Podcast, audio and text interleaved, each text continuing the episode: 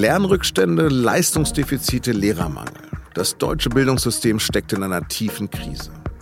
Ein Bildungsgipfel des Bundes soll jetzt drängende Probleme angehen. Über das, was an den Schulen dringend nötig ist, habe ich mit Simone Fleischmann gesprochen. Die Hauptschullehrerin ist Präsidentin des Bayerischen Lehrer- und Lehrerinnenverbandes und stellvertretende Vorsitzende des Beamtenbundes. Sie hören auf den Punkt den Nachrichtenpodcast der Süddeutschen Zeitung. Am Mikro ist Lars Langenau. Herzlich willkommen.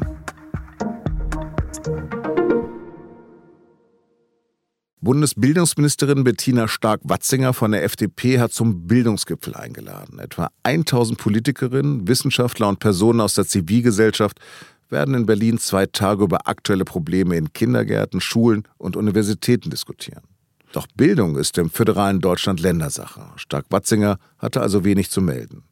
Und so sehen vor allem Unionspolitiker darin nur eine Showveranstaltung und einen belanglosen Plausch. Hessens Bildungsminister Alexander Lorz von der CDU hat der Bundesministerin im ZDF schlichtweg die Professionalität abgesprochen. Wenn man so etwas wirklich so groß anlegen will, muss man das anders aufsetzen. Ähm, das muss man professionell managen. Das heißt, da äh, muss es Vorabsprachen geben, äh, über die Terminfindung sowieso, ähm, aber eben auch über die Struktur des Prozesses, ähm, über äh, die Themen, die zu behandeln sind, also die Gesprächsgegenstände. Die Union ist mit ihrer Kritik nicht allein. 14 von 16 Fachministern auch von anderen Parteien bleiben demonstrativ fern. Darunter auch Britta Ernst von der SPD, Bildungsministerin in Brandenburg und Ehefrau von Kanzler Scholz. Bildungsministerin Stark-Watzinger aber hat Dienstagmorgen im Deutschlandfunk gesagt, wir müssen diese Umkehr in der Blickweise, in der Denkweise gehen. Ähm, und da wollen wir zusammen eben diesen Startschuss äh, geben heute. Es ist der Auftakt zu etwas. Es ist ein Start und nicht das Ende.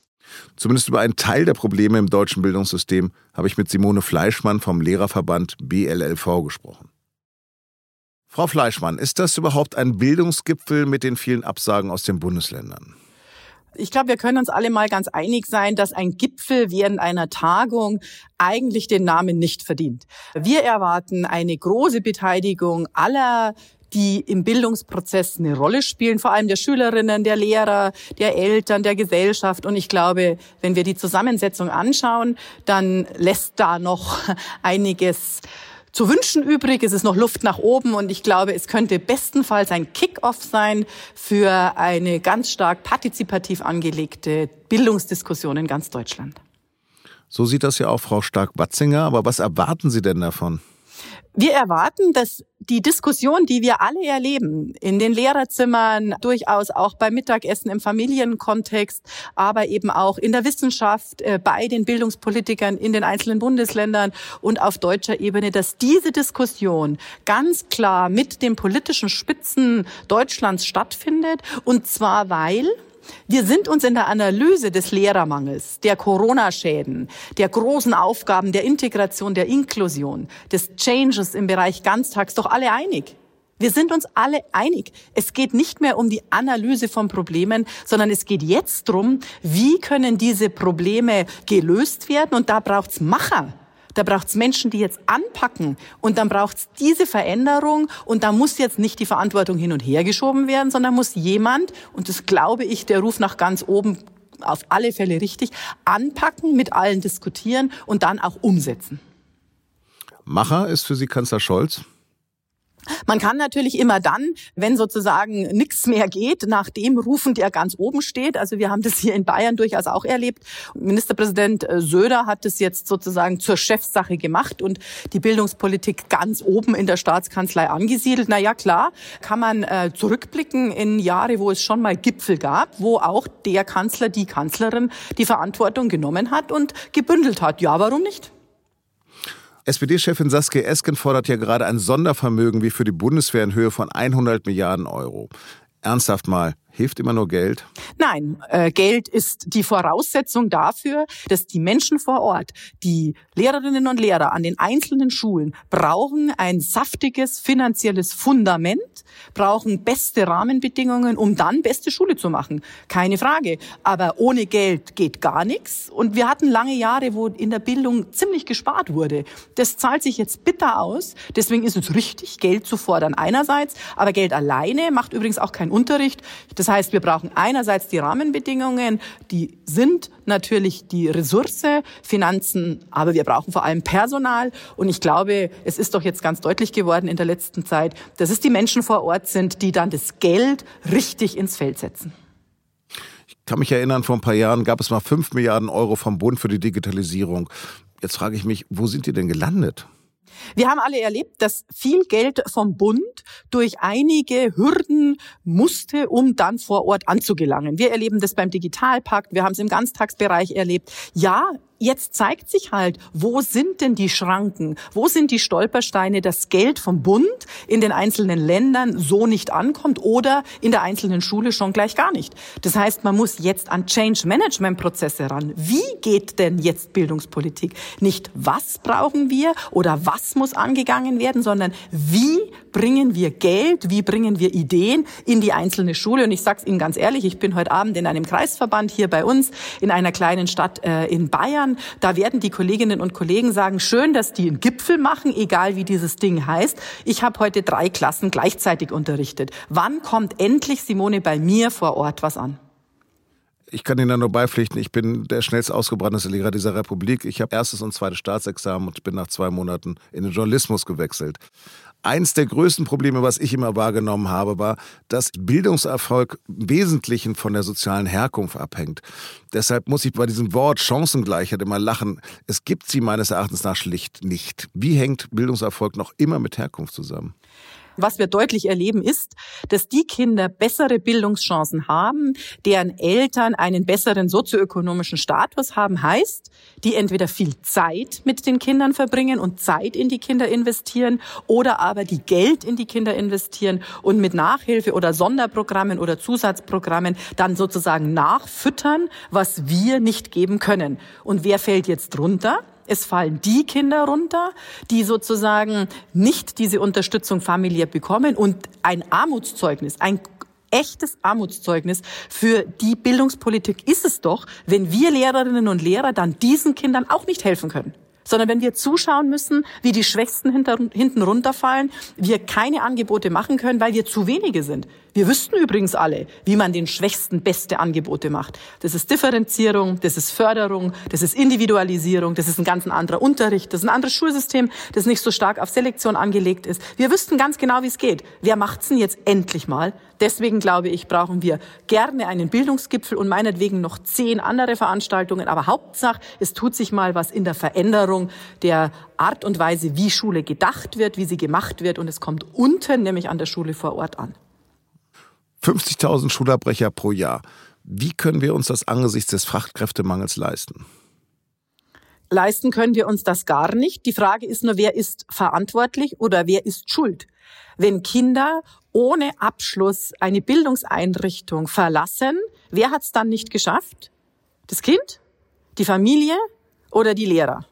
Oder vielleicht das System? Vielleicht müssten wir schon mal systemisch denken und alle Komponenten zusammenfassen. Übrigens gibt es da auch schon Lösungen. Es gibt Programme, die bedeuten, dass man ganz scharf budgetiert. Das heißt, man weist Lehrerstunden nicht mit der Gießkanne zu einzelnen Schulen, sondern passgenau. Welchen Bedarf hat die einzelne Schule? Welche Professionen braucht die einzelne Schule? Welche Ziele soll die einzelne Schule verfolgen? Oder müssen wir immer alle glauben und womöglich auch noch diesen Irrglauben aufsitzen, dass es die Schule gibt? Nein. Die Grundschule hier in München im Norden ist was anderes wie die Grundschule im Süden. Die Schule in Berlin als eine Sekundarschule 1 ist definitiv was anderes wie die Schule hier am Starnberger See. Ich plädiere hier nicht für die absolute Freiheit, aber wir müssen gut hinschauen, was ist denn machbar und wie können wir jedem Kind nicht nur in der Sonntagsrede eine Chance geben, sondern in echt. Sie haben es vorhin schon mal erwähnt, wir laufen in einen dramatischen Lehrermangel hinein. Warum ist dieser Beruf so unattraktiv geworden? Übrigens laufen wir nicht in einen Lehrermangel, sondern sind mittendrin. Es gibt jetzt auch keinen Politiker mehr, der das irgendwie leugnet und sagt, wir haben keinen Lehrermangel. Es gibt nette Begrifflichkeiten. Unser bayerischer Kultusminister sagt, es sei eine solide Versorgung. Was ist denn schon solide? Solide ist jedenfalls nicht die beste Bildung. Und wir wollen beste Bildung. Das braucht die Besten. Tja, jetzt haben wir eine Demografie, dass wir insgesamt zu wenige sind. Fachkräftemangel ist überall. Jeder sagt, er braucht die Besten. Jetzt müssen wir doch irgendwie schauen, dass dieses Studium Lehrer zu werden hochattraktiv ist. Wir machen genau das Gegenteil momentan. Wir können leider keine Good Stories erzählen. Wir erleben ganz viel, dass die Staatsregierung die Menschen, die jetzt an der Schule sind, noch zusätzlich belastet. Wir erleben, dass man nicht mehr Teilzeit so machen kann. Wir erleben eine böse Diskussion ob des Images von Lehrerinnen und Lehrern. Wir tun alles dafür, dass dieser Beruf nicht mehr Attraktivität gewinnt, sondern weniger. Ja, wer soll es denn dann studieren? Meine Tochter sicher nicht, der versuche ich das die ganze Zeit unter die Nase zu reiben. Eine letzte Frage zum Abschluss. Was ich immer wahrgenommen habe in der ganzen Zeit, über Jahrzehnte verfolge ich die Bildungspolitik, ist, dass die Skandinavier es besser machen. Warum schaffen wir es nicht, wie die Skandinavier zu werden? Wenn wir andere Länder anschauen, dann müssen wir sehen, was machen die anders. Da ist übrigens auch nicht alles Gold, was glänzt, sondern man muss genau hinschauen, was wird da anders gemacht. Ja, zum Beispiel die Administration von Bildung. Ja, zum Beispiel die Verantwortung, die man den Schulen vor Ort überlässt. Ja, zum Beispiel eine Budgetierung, also eine Zuweisung von Mitteln, die sehr genau auf die einzelne Schule einzahlt. Ja, das sind die Beispiele, die wir nehmen können. Viel Vertrauen in die Lehrerinnen und Lehrer, Kerzen der Gesellschaft. Das ist der Name der Lehrerinnen und Lehrer in Finnland. Ist es bei uns auch so? Oder machen wir sehr gerne mit bei Lehrerbashing? Machen wir sehr gerne mit, wenn es heißt, na ja, die haben ja vormittags Recht und nachmittags frei? Wenn wir so weitermachen, brauchen wir nicht noch mehr Geld reinstecken, sondern wir brauchen deutlich mehr Geld in die frühkindliche Bildung, in die grundständige Bildung, in den Grundschulen, die Bildungsfinanzierung vom Kopf auf die Füße stellen und den Schulen vor Ort ganz viel Vertrauen schenken, viel Verantwortung geben, aber dann auch sagen, okay, das, was die machen, ist gut so. Die machen genau das, was die Kinder und Jugendlichen an ihrer Schule brauchen. Übrigens hat die Corona-Zeit gezeigt, dass es funktioniert. Frau Fleischmann, wir konnten das nur anreißen. Haben Sie herzlichen Dank für Ihr engagiertes Plädoyer. Sehr gerne.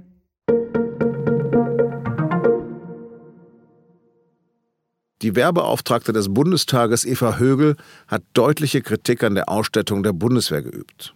Von dem Sondervermögen über 100 Milliarden Euro zusätzlich für die Truppe seit 2022 kein Euro ausgegeben worden.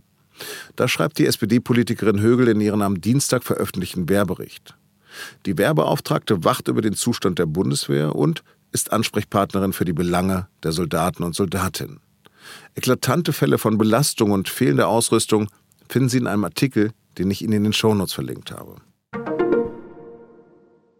Die bei Freudenberg im westfälischen Siegerland am Sonntag tot aufgefundene zwölfjährige Luise F. ist erstochen worden. Unter Tatverdacht stehen selbst zwei Kinder. Ein zwölf und ein 13 Jahre altes Mädchen. Das hat die Staatsanwaltschaft am Dienstag in Koblenz mitgeteilt.